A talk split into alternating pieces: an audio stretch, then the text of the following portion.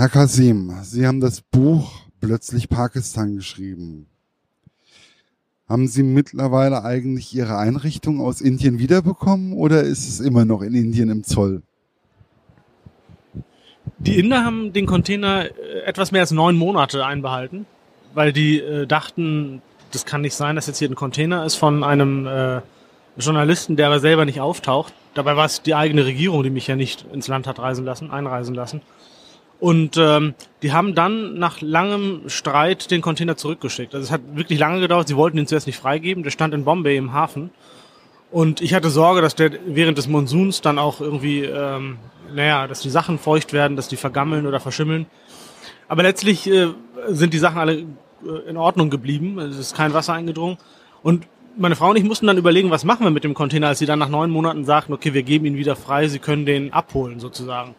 Wir haben dann eine Reederei beauftragt, den abzuholen und äh, äh, dann wieder zu verfrachten. Und wir haben dann überlegt, schicken wir den nach Pakistan, wo wir jetzt wohnten inzwischen, oder wieder zurück nach Deutschland. Und uns wurde sehr schnell klar, einen Container von, von Indien nach Pakistan zu bekommen, obwohl das ja die viel kürzere Strecke ist und auch sinnvoller wäre, weil wir da lebten und die Sachen gut hätten gebrauchen können, das war aussichtslos. Denn die Länder sind verfeindet und das war eh ein Tiefpunkt in der Zeit, 2009, also das Verhältnis war sehr schlecht. Und es war klar, dass wir das so leicht nicht schaffen werden, dass er dann womöglich in Karachi festhängt, in Pakistan also. Und dann haben wir uns entschieden, wir schicken ihn zurück nach Deutschland. Ja, das fand ich sehr spannend. Sie wollten ja eigentlich, wollten Sie ja erst in Indien Korrespondent werden. Und ich habe eigentlich gedacht, ja, ein deutscher ähm, Mensch von der Presse, erst recht vom Spiegel, wird in jedem Land gerne genommen und wird auch gerne reingelassen. Außer man ist halt ein totalitäres System. Aber eigentlich gilt ja Indien als ein sehr fortschrittliches Land hier im Westen. Oder relativ fortschrittlich. Und dann wurden sie noch nicht einmal reingelassen. Wie war das für, was für ein Gefühl war das für Sie? Ja, das war für uns schon ein Schock, denn wir hatten uns ja darauf eingestellt und haben überhaupt nicht damit gerechnet, dass das nun nicht klappt. Denn äh, meine Frau hat ihren Job gekündigt, äh, wir haben unsere Wohnung gekündigt und äh, die ganze Einrichtung, Bücher, alles, was wir besaßen, war ja, wie gesagt, in dem Container schon unterwegs dann nach Indien. Und Indien nennt sich ja selbst die weltgrößte Demokratie. Ähm, sie, das Land ist sicherlich demokratisch, äh, aber es gibt da eben auch sehr viele Elemente, die eben nicht so sehr dafür sprechen. Und unter anderem ist eben eines, dass man mit Journalisten so umgeht, die eben kritisch berichten, äh, dass man, dass man denen halt das Leben schwer macht. Und das gilt für indische Journalisten und wie ich jetzt eben feststellen musste, auch für Journalisten, die aus dem Ausland kommen. Es wurde mir nie eine Begründung genannt, warum ich nicht reingelassen werde. Ich war ja früher viel in Indien, bin immer von Hamburg aus äh, nach Indien gereist, habe dann berichtet und dann wieder zurück. Das waren also immer sozusagen Reportageeinsätze. Und das war ja auch der Hintergrund, dass ich gesagt habe, es macht eigentlich Sinn, dort zu leben, dass man dann direkt vor Ort ist, schneller da ist, wenn was passiert und äh, dass man eben auch das Land besser und intensiver kennenlernt. Und ähm, dass wir jetzt nicht reingelassen wurden, das war für uns in der Tat ein Schock. Und ich habe dann im Hintergrund erst erfahren, es wurde nie offiziell gesagt, warum ich nicht reingelassen werde. Ich, ich bekam irgendwann meinen Pass zurück und da, der war leer, da war kein Visum drin. Und äh, hinten herum erfuhr ich dann, dass es damit zu tun hat, dass meine Familie eben äh, Wurzeln in Pakistan hat. Und das war ja Ende 2008, Anfang 2009, also Anfang 2009 wollten wir umziehen. Und äh, im November, Ende November 2008 gab es ja diesen Terroranschlag auf Bombay, wo zehn junge Männer eben in die, in, in die Stadt kamen mit Booten und äh, durch die Stadt äh, gingen, sich also sich verteilten und dann an verschiedenen Orten äh, Menschen getötet haben, also auf Menschen schossen. Und ähm, ja, und, und es stellte sich dann heraus, dass diese zehn Männer äh, aus Pakistan kamen und dass dieser ganze Terroranschlag eben auch von Pakistan aus geplant worden war, von Lashkar-e-Toiba, von der Terrororganisation. Und Indien stand ja kurz davor, militärisch zu antworten auch. Das war also zumindest ein, eine Erwägung äh, in der Zeit. Und äh, ich weiß nicht, wie nah sie dran waren, es zu tun, aber es gab auf jeden Fall Bemühungen auch seitens der USA zum Beispiel, sie davon abzuhalten. Es kam dann nicht zum Krieg, aber äh, das Verhältnis war äh, auf einem Tiefpunkt, es war absolute Eiszeit. Und äh, ich als jemand, der pakistanische Wurzeln hat, ist genau in diese Zeit da reingeraten, zwischen die Fronten geraten. Also in der, der Zeit stellte ich halt meinen Antrag auf Akkreditierung. Und dann haben die, wie bei allen Journalisten, die eben aus dem Ausland kommen und dort leben wollen und sich akkreditieren wollen als Korrespondent, haben die halt geprüft, wo kommt er her, was hat er für einen Hintergrund und stellten halt fest, ich habe pakistanische Wurzeln. Und ich vermute, dass es mit diesem Terroranschlag zu tun hatte, dass dann gesagt wurde, also der Mann nicht. Das fand ich sehr, es wurde ja auch gleich, es wird gleich im ersten Kapitel auch thematisiert von Ihnen, dieser, dass Sie eigentlich die öfters in, in Indien waren und eigentlich gar nicht damit gerechnet hatten, dass Sie überhaupt dann eine Ablehnung bekommen. Weil mittlerweile kannten Sie das Land, Sie hatten sich ja auch mit Ihrer Frau drauf gefreut. Und dann sind Sie ja auf die Idee gekommen, nach Pakistan zu ziehen. War das die logische Schlussfolgerung, weil sie pakistanische Wurzeln haben? Und wie waren die ersten Gehversuche in diesem Land? Also mit meinen pakistanischen Wurzeln hatte die Entscheidung für Pakistan nichts zu tun, sondern es hatte einfach damit zu tun, wir mussten uns ja überlegen, was machen wir jetzt erstmal überhaupt. Also ich, mir war klar, ich komme nicht nach Indien und die Inder haben auch ganz klar signalisiert, das wird nichts. Ich brauche nicht zu warten, ich brauche auch nicht einen erneuten Antrag zu stellen. Und meine Chefredaktion sagte dann damals, ähm, ja, dann bleib doch in Hamburg. Dann bleibst du halt hier in der Redaktion und äh, dann warten wir drei, vier, fünf Jahre, bis Gras über die Sache gewachsen ist und dann versuchen wir es nochmal. Aber das war für meine Frau und für mich überhaupt gar keine Option, denn wir hatten ja, wie gesagt, alles schon abgewickelt sozusagen in Hamburg und waren auch schon im Kopf weg. Und dann den Schritt zu tun und zu sagen, okay, dann bleiben wir doch, den fanden wir nicht gangbar für uns. Und wir haben dann gesagt, wir müssen auf jeden Fall raus ins Ausland. Und insgeheim hatten wir schon miteinander gesprochen, okay, dann wäre ein Land weiter westwärts, also Pakistan, die Alternative. Meine Frau kannte das schon, weil sie mit mir da einmal im Urlaub war. Wir haben da Verwandte besucht und waren auch schon mal in Islamabad und haben uns die Stadt da angeschaut.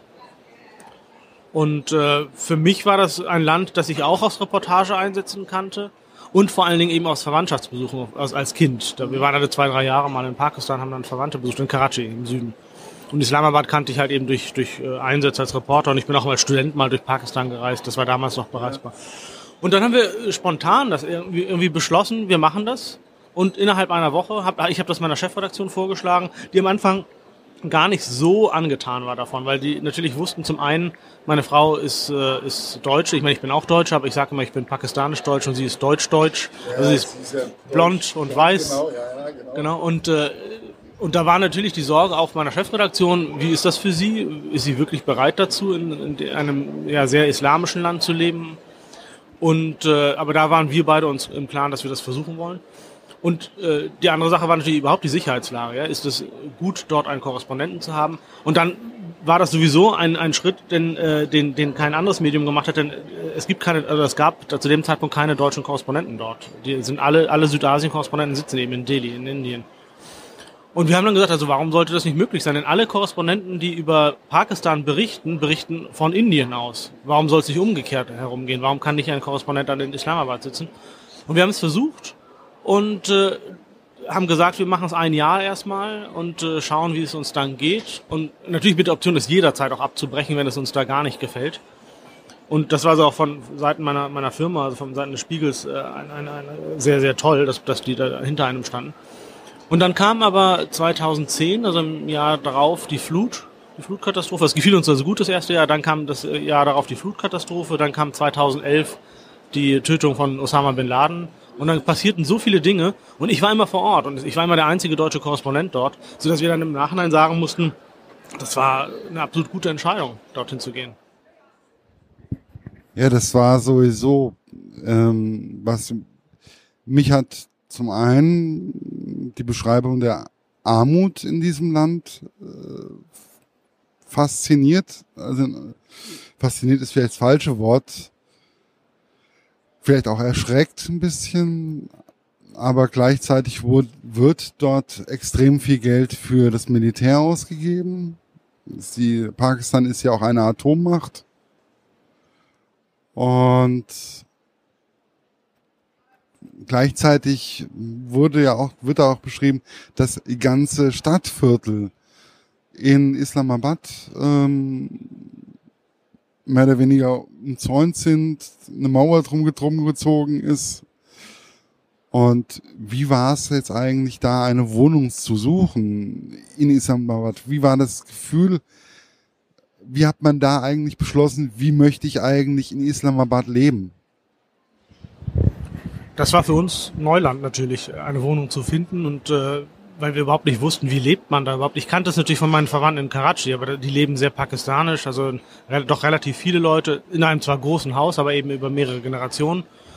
Und nun waren meine Frau nicht alleine und wollten da eine Wohnung oder ein Haus suchen und wir haben uns letztlich ähm, einen Makler genommen, der uns äh, rumgefahren hat. Und dann haben wir äh, auch relativ schnell äh, Menschen kennengelernt, auch aus dem Ausland Leute kennengelernt, also Ausländer, die in Pakistan leben und haben uns angeguckt, wie leben die. Und letztlich haben wir uns innerhalb von vier, das war alles innerhalb der ersten Tage, und innerhalb vier, von vier Tagen haben wir uns dann entschieden. Wir haben uns 40 Häuser angeguckt. Und wir sahen eben, dass die meisten Häuser hohe Mauern äh, um das Grundstück haben, dass es äh, Stacheldraht gibt. Sehr viele Leute, gerade Ausländer, haben Sicherheitsdienste engagiert. Das wollten wir alles irgendwie nicht. Also uns kam das vor wie so eine Festung. Wir wollten uns ja nicht selbst einsperren. Das war so gefängnismäßig. Sondern wir wollten eigentlich so normal wie möglich leben und waren uns aber auch unsicher, denn wir wussten nicht, ist das vielleicht leichtsinnig, ja? Vielleicht ist es tatsächlich sinnvoll, dass man einen Sicherheitsdienst hat und was, wenn wir es nicht haben und es passiert was. Aber gut, wir sind das alles langsam angegangen, haben dann letztlich ein Haus gefunden mit einer Mauer drumherum, aber haben uns dann gegen einen Sicherheitsdienst entschieden. Und äh, was uns auch sehr erschreckt hat bei den Häusern, die wir uns angeguckt haben, viele davon hatten einen sogenannten Safe Room, also ein, ein Zimmer. Das ist irgendwie, da kann man sich drin verbarrikadieren mit, mit gepanzerter Tür. Es gibt eine Telefonleitung da rein. Man hat auch einen kleinen Lebensmittelvorrat da drin.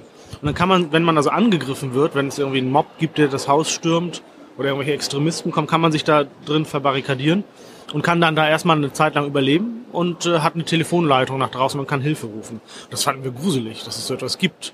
Und es gab aber eben, oder es gibt immer noch äh, die Vorschrift für äh, Diplomaten, für US-Diplomaten zum Beispiel oder für Entwicklungshelfer, die müssen so etwas haben, äh, um in Pakistan leben zu dürfen. Also die müssen sich ihre Wohnung oder ihr Haus von einem Sicherheitsbeamten ihrer Botschaft genehmigen lassen. Und nur dann dürfen sie es mieten. Und ich hatte halt das Glück, als Journalist bin ich natürlich nicht auf solche Vorgaben äh, angewiesen oder gebunden. Ich kann mir die Wohnung frei aussuchen, wie ich möchte. Ich habe das dann mit meiner Redaktion in Hamburg oder der Chefredaktion abgesprochen. Aber die sagten natürlich, äh, wir haben gar keine Ahnung, wie das in Pakistan ist. Und das musst du entscheiden, ob du sowas haben willst oder nicht. Und du musst entscheiden, ob du einen Sicherheitsdienst haben möchtest oder nicht. Und äh, wir haben uns dann, wie gesagt, für eine Wohnung entschieden, ohne Sicherheitsdienst, ohne Safe Room und so. Und im Nachhinein muss man sagen, nach vier Jahren, es war in Ordnung so. Ja, es war alles schon sehr spannend. Ich fand diese auch, wir hatten ja eben gerade schon die Flutkatastrophe erwähnt. Und da gab es ja, wir hatten eben kurz in unserem kleinen Gespräch ja auch mal ganz kurz darüber ge gesprochen. Wie war das eigentlich für Sie, dass dieser Mann vor dem Haus steht, was überflutet worden ist und nichts getan hat, weil gerade war, es war ja gerade Fastenzeit, es war gerade äh, er wollte noch nicht aufbauen und hat einfach gesagt gehabt, Inshallah, Gott wird schon richten oder wie wird das jetzt mal übersetzt?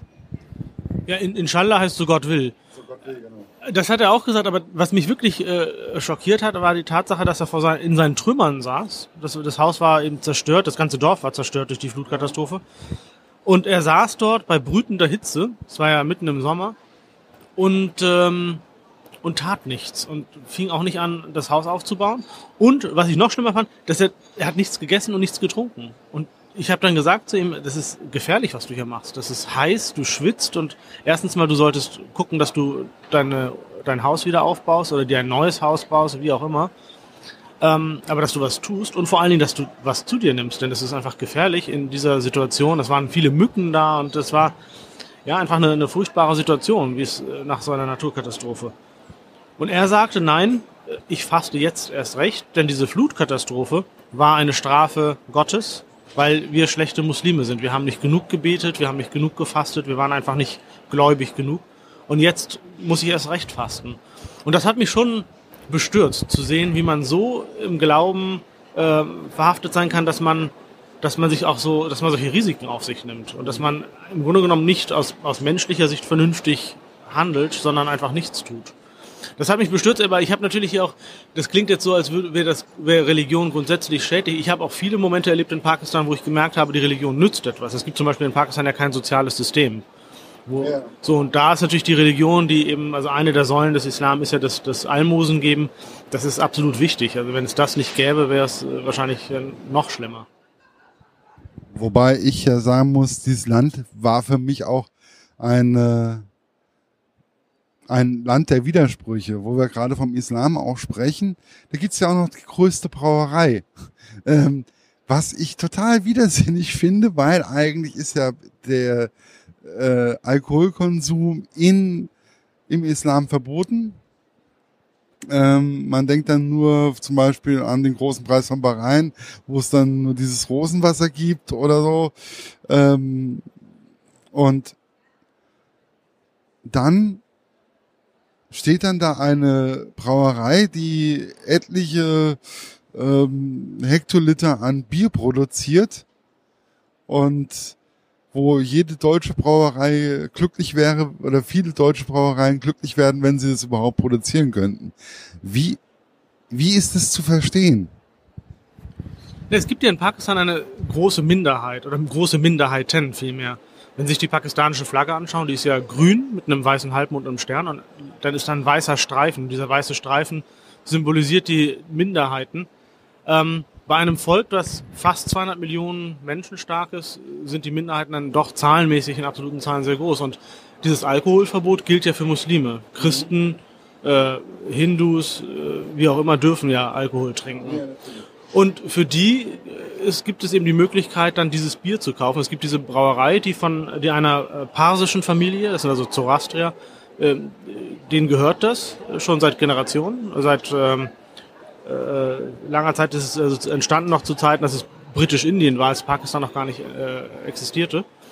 Und diese Murray Brewery, die äh, in Murray war, in der Stadt Murray im Norden und jetzt mittlerweile nach Rawalpindi gezogen ist und dort die, äh, ihr, ihre Produktion hat, die produziert Bier für, für diese Menschen halt. Also die dürfen dann eben an bestimmten Stellen, an bestimmten, in bestimmten Geschäften äh, gegen Vorlage ihres Ausweises äh, dieses Bier kaufen. Und diese äh, Brauerei produziert übrigens auch Wodka, Whisky, also alle möglichen Alkoholiker. Die kopieren auch sehr viel, gucken sich dann irgendwelche Liköre an im Westen und versuchen die dann so nachzuahmen. Mit mehr oder weniger Erfolg. Das Bier ist auch jetzt, man kann sich darüber streiten, ob das gut ist. Aber das bekommt man und ja, und diese Brauerei ist eben für diese Menschen da. Es wurde ja da, glaube ich, auch beschrieben, dass es auch mehr oder weniger so Partys gibt, wo dann auch Alkohol ausgeschenkt wird, wo dann auch Islam, also Leute, die eigentlich im Islam tätig sind, dieses Bier oder diesen Alkohol konsumieren. Finde ich sehr widersinnig. Was ich aber auch jetzt, wo wir jetzt gerade bei dem Spenden oder bei dem Geben ziemlich wieder schlimm finde, dass es doch noch eine sehr große Sklaverei gibt in, in, äh, in Pakistan. Ja, sie hatten da diese Zielmachereien beschrieben und diesen Menschen, der da gelebt hat, diese Organisation, die dann auch versucht, Leute aus dieser Sklaverei mehr oder weniger rauszukaufen. Ähm, wie kann man sich das vorstellen? Gibt es solche Sachen nur bei den Ziegeleien oder auch bei vielen anderen Dingen? Sklaverei ist tatsächlich ein riesiges Problem in Pakistan. Das gibt es sehr viel in der, in der äh, Ziegelproduktion. Äh, das sieht man eben sehr deutlich, weil wenn man über Land fährt, über diese Brennereien stehen, also da stößt man noch am ehesten drauf. Aber Sklaverei ist ein Problem in, in ganz vielen Bereichen. Also es geht, äh, verteilt sich über die gesamte Industrie sei es die Schiffsbranche. Es gibt zum Beispiel so Abwrackwerften, wo Schiffe abgewrackt werden, ähnlich wie in Bangladesch auch und in Indien auch. Es gibt äh, Textilfabriken und so, wo Menschen schon unter sklavenähnlichen Bedingungen leben und arbeiten. Äh, sehr, sehr wenig Geld erhalten, eine Ziegelbrennereien teilweise gar nicht, weil die äh, Brennereibesitzer dann plötzlich sagen, nee, das ist, äh, diesen, diesen Monat sind die Lebensmittelpreise so hoch gewesen und wir mussten euch äh, ja auch ernähren und äh, die wohnen ja dann meistens dann da oder so der Familie. ganze Familie und deswegen gibt's diesen Monat kein Gehalt. Auch, auch das kommt ja vor. Bis hin halt zu Hausangestellten. Leute, die also Hausangestellte haben und sie wie Sklaven halten. Und letztlich dürfen die nur da wohnen, kriegen ein bisschen was zu essen, aber kriegen kein Gehalt und werden wie Leibeigene behandelt. Apropos Hausangestellte. Sie hatten auch einen Hausangestellten, mit dem Sie, soweit wie ich das in dem Buch rauslesen konnte, ein sehr inniges Verhältnis hatten, also ein sehr freundschaftliches Verhältnis. Oder täusche ich mich da? Nein, absolut. Das war äh, Arshad ist unser Haushälter gewesen und äh, Koch und er hat also gekocht, das Haus geputzt, meine Hemden gebügelt und Wäsche gemacht und so. Ich hatte nie so gut gebügelte Hemden wie in Pakistan. Äh, Arshad war schon eine treue Seele meine Frau und ich haben uns sehr gewehrt, dagegen einen Hausangestellten zu haben, weil wir das sehr befremdlich fanden, jemanden im Haus zu haben. Also wir wollten keinen Diener haben, ja, und wir wollten niemanden haben, der uns Madam und Sir nennt. Ähm, und so ist das aber eben üblich. naja, und dann haben uns aber sehr viele Freunde, westliche Freunde, die dort lebten, gesagt, naja, es ist aber auch sehr angenehm, also so schlecht und so verkehrt ist es gar nicht. Und es hat übrigens jeder einen, so. Und dann haben wir gesagt, na gut, mag ja sein, aber wir wollen das nicht. Und dann fingen die pakistanischen Freunde an zu sagen, aber du musst doch auch äh, deiner sozialen Verantwortung nachkommen. Du schaffst nämlich einen Arbeitsplatz für so jemanden. Und deswegen äh, ist, das, ist das wichtig, dass du das tust. Gut, dann haben wir uns überlegt, äh, ob wir das machen oder nicht. Und dann begannen die Leute von sich aus zu kommen, weil die sahen, wir sind da neu eingezogen in dieses Haus und klopften oder klingelten und fragten, ob wir Jobs haben für sie. Und das, das spricht sich anscheinend sehr schnell rum, auch unter den Leuten, die solche Jobs suchen, dass da jemand neu ist in dem Haus, und dann fragen die einfach. Das wollten wir dann aber nicht. Wir wollten nicht einfach irgendjemanden nehmen und haben uns ein bisschen umgehört und äh, ein Bekannter von der, der in einer deutschen Botschaft arbeitete, äh, empfahl uns dann irgendwie den Cousin eines Mitarbeiters der Botschaft, also ein Pakistaner halt. Und der kam dann, stellte sich vor und ja, und dann haben wir uns das überlegt, wir probieren das mal aus und ja, wie gesagt, Aschad war vier Jahre bei uns und ich hatte die bestgebügelten Hemden aller Zeiten dort. Und der ist dann vier Jahre bei uns geblieben und hat natürlich mehr verdient als ein durchschnittlicher Haushalts, äh, Haushaltsangestellter äh, in Pakistan. So wie alle, die bei Ausländern arbeiten, sehr viel mehr verdienen in der Regel. Also das Doppelte, vielleicht das Dreifache sogar. Aber die haben natürlich einen Nachteil. Normalerweise ist es so, dass wenn jemand Haus, Haushaltsangestellter ist oder ein Hausangestellter von einer pakistanischen Familie, dann bleibt er da ein Leben lang. Der wird sozusagen Teil der Familie, äh, wird teilweise, wie ich das vorhin schon sagte, zum Thema Sklaven schlecht behandelt, aber teilweise auch ja, gut behandelt und ist dann eben Teil der Familie. Im Falle von Ausländern ist es so, die Ausländer bleiben alle ein paar Jahre und dann gehen die wieder. So, das heißt, dann müssen die sich wieder einen neuen Job suchen. Und das ist manchmal sehr, sehr schwierig, was zu finden. Und insofern gleicht dieses sehr viel höhere Gehalt es ein bisschen aus, dass sie auch dann Zeiten überbrücken können, wo sie dann mal ein, zwei Jahre keine Arbeit haben. Ja, aber das ist, war schon sehr interessant, dieses Ganze zu lesen. Also, wie gesagt, Pakistan, ich hatte ja vorhin schon gesagt, Pakistan ist komplett unter meinem Radar drunter durchgeflogen war nie irgendwo, man konzentriert sich ja hier im Westen eher auf Indien und nicht so, oder auf Afghanistan, aber Pakistan ist bei mir immer irgendwo so, ja, das Land gibt's, aber ähm, das war's auch. Was ich sehr interessant fand, war, wie Sie auch beschrieben haben, wo Osama Bin Laden gefasst worden ist von den Amerikanern, dass die Amis sich eigentlich mal wieder nicht um irgendwelche Verträge oder sonst irgendwas, sondern die sind einfach gefahren und haben den geholt und damit war es das. Ähm, wie geht Pakistan mit so etwas um? In Pakistan ist Anti-Amerikanismus sehr stark verbreitet. Grundsätzlich ist es so, dass äh, für alles Mögliche die USA verantwortlich gemacht werden. Äh, teilweise zu Recht, aber in sehr vielen Fällen eben auch zu Unrecht, ähm, weil man sich sehr schnell äh, lieber einen Schuldigen sucht, äh, anstatt auf, zu gucken, was machen wir in Pakistan selber falsch. Zum Fall Bin Laden, das war natürlich eine sehr außergewöhnliche Geschichte. Die Amerikaner tun in den USA tatsächlich sehr viel, ohne sich um internationales Recht zu scheren, um sich, äh, ohne sich darum zu scheren, was Pakistaner wollen, was sie gut fänden sondern die setzen halt ihre Interessen durch. Stichwort Drohnenkrieg und so weiter. Aber bei Bin Laden war es so, man hat also herausgefunden, dass er dort lebt Und es gab den Verdacht, und der ist bis heute nicht ausgeräumt, dass zumindest Teile der pakistanischen Regierung und des Militärs wussten, dass er dort lebt. Dass es zumindest irgendwelche Mitwisser gab, dass es vielleicht auch Helfer gab. Ähm, und die Befürchtung der Amerikaner war ja, dass wenn sie jetzt die Pakistaner informieren, Bin Laden ist da, wir wissen das oder wir vermuten es zumindest. Hundertprozentige Sicherheit hatten die Amerikaner auch nicht, aber sie sind sehr sicher gewesen. Also äh, es war einfach den Versuch wert, das zu, zu probieren. Und sie hatten die Befürchtung, wenn sie es jetzt also den Pakistanern sagen, dass irgendjemand Bin Laden einen Tipp gibt und ihn dann verschwinden lässt. Dass es also dann zum, nicht zum Erfolg führt.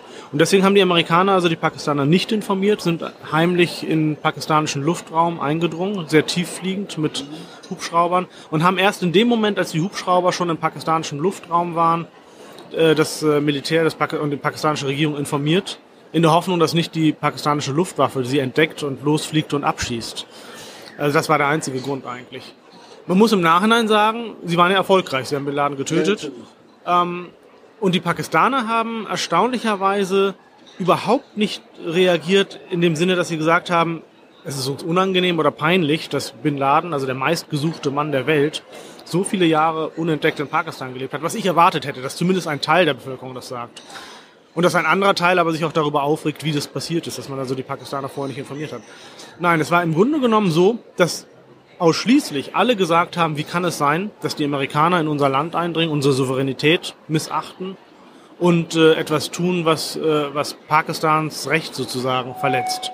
Und dass es also keinerlei, keinerlei äh, äh, ja, Scham gab oder irgendwie so, dass man sagte, das kann doch nicht sein, dass Bin Laden hier lebte. Und wenn Sie nach Abbottabad fahren, in die Stadt, wo das ja passiert ist und wo Bin Laden gelebt hat, da sagen Ihnen die Menschen bis heute, äh, wir glauben gar nicht, dass es Bin Laden war. Das war bestimmt nicht Bin Laden, wir haben ihn nie gesehen. Und das war nicht so, es ist alles nur ein großer Plot, also eine große Verschwörung. Und ähm, diese Reaktion hat mich schon überrascht, dass man das so sieht. Auf der anderen Seite, wenn Sie mich jetzt fragen als Journalist, wo man ja mit Fakten umgehen muss, ähm, und wenn Sie mich fragen, ob ich zu 100% sicher bin, dass es Bin Laden war, der dort getötet wurde, na, ich habe keinen Beweis. Ja, es, es hat ja nie Fotos gegeben und ähm, ich habe ihn, ich habe dort also keinerlei Beweise in die Hand gedrückt bekommen, auch vom Geheimdienst nicht, weder von amerikanischer Seite noch von pakistanischer Seite, dass er es war. Aber es wäre natürlich schon eine enorme Verschwörung, wenn das jetzt alles konstruiert wäre. Also ich gehe davon aus, dass es stimmt. Sie waren ja auch wenn ich es richtig in Erinnerung habe, auch in diesem Haus, oder wo Bin Laden gewohnt hat. Oder zumindest sehr nahe dran. Wie war das, war das auch, hat man da irgendwie ein anderes Gefühl drinne oder wie kann man sich das vorstellen? Also ich hätte schon einen Respekt davor, diese dieses Haus zu betreten? Ich bin an dem Morgen, es ist ja in der Nacht passiert, diese, die Tötung. Ich bin gleich am Morgen, als es dann bekannt wurde, äh, Obama hat es ja in Washington bekannt gegeben, dass sie Bin Laden erwischt haben, bin ich sofort losgefahren nach Abbottabad, als es klar war, dass es dort stattgefunden hat. An dem Tag kam man an das Haus nicht ran. Da war das natürlich weitläufig abgesperrt. Man kam auf einige hundert Meter nur ran. Und äh, der Grund, dass man nicht sofort ganz rankam, war, dass da ja ein Hubschrauber abgestürzt war. Die Amerikaner haben ja bei diesem ganzen Einsatz einen Hubschrauber verloren. Das ist mit dem Heckrotor irgendwie gegen die Mauer gekommen und der musste dann da liegen bleiben.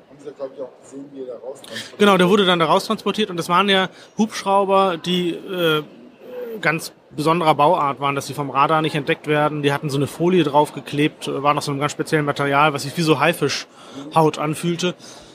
Und die Amerikaner wollten nicht, dass das äh, die Weltöffentlichkeit sieht, was das für ein Hubschrauber ist. Und deswegen sollten die abgeschimpft werden. Das ist dann auch mit Decken abgedeckt worden und dann erst wegtransportiert worden. Und ich habe es aber gesehen, habe Fotos gemacht und äh, als, es, als sie dann mit so einer, auf so einem Trecker-Anhänger das Ding da rausgeschleppt haben. Die Fotos sind dann gelöscht worden eigentlich von der Polizei. Die haben mich dann, haben uns dann, haben uns Journalisten dann also äh, die Kameras abgenommen und haben das gelöscht. Ähm, ja, ich kam also an dem Tag nicht ran, aber am, am Tag darauf dann kam ich bis ans Haus ran. Ich war im Haus nie. Also es war, es gibt überhaupt nur einen Journalisten äh, aus den USA, der in das Haus reingekommen ist, weil der über Beziehungen mit äh, zum pakistanischen Geheimdienst dann da reingekommen ist. Ich war allerdings auf dem Grundstück. Ja, genau. Da, da durfte auch niemand drauf, aber da habe ich dann, äh, das gebe ich freimütig zu, ich habe den Wachhabenden dort bestochen und der hat mich dann reingelassen und dann konnte ich mich einmal auf diesem Grundstück halt umschauen und konnte mal gucken, wie das da so aussieht. Ähm, Und ja, also Respekt ist, ist das Wort. Es ist natürlich ein, man guckt sich das an und fragt sich, äh, wie lebt so ein Mensch dort so viele Jahre versteckt? Und wie kann das sein, dass der da unentdeckt gelebt hat? Ich gucke gerade hier auf das, auf die Uhr und wir haben schon, ja, es ist schon wieder soweit. Ich habe noch viel mehr Fragen. Ähm, ich fand, das war alles in allem ein sehr bewegendes Buch, was man sehr gut lesen kann. Man erfährt einiges über Pakistan, man erfährt über Dinge wie die Rote Moschee einiges, man über das Verhältnis Pakistan, Indien, Bangladesch, man erfährt einiges über die Geflogenheiten des Grenzübertrittes zwischen den einzelnen Ländern alles in allem ein sehr interessantes, ein sehr spannendes Buch mit vielen interessanten verschiedenen Themen. Und ich bedanke mich bei Ihnen für das nette Gespräch und würde mich freuen, nochmal was von Ihnen zu lesen oder zu hören.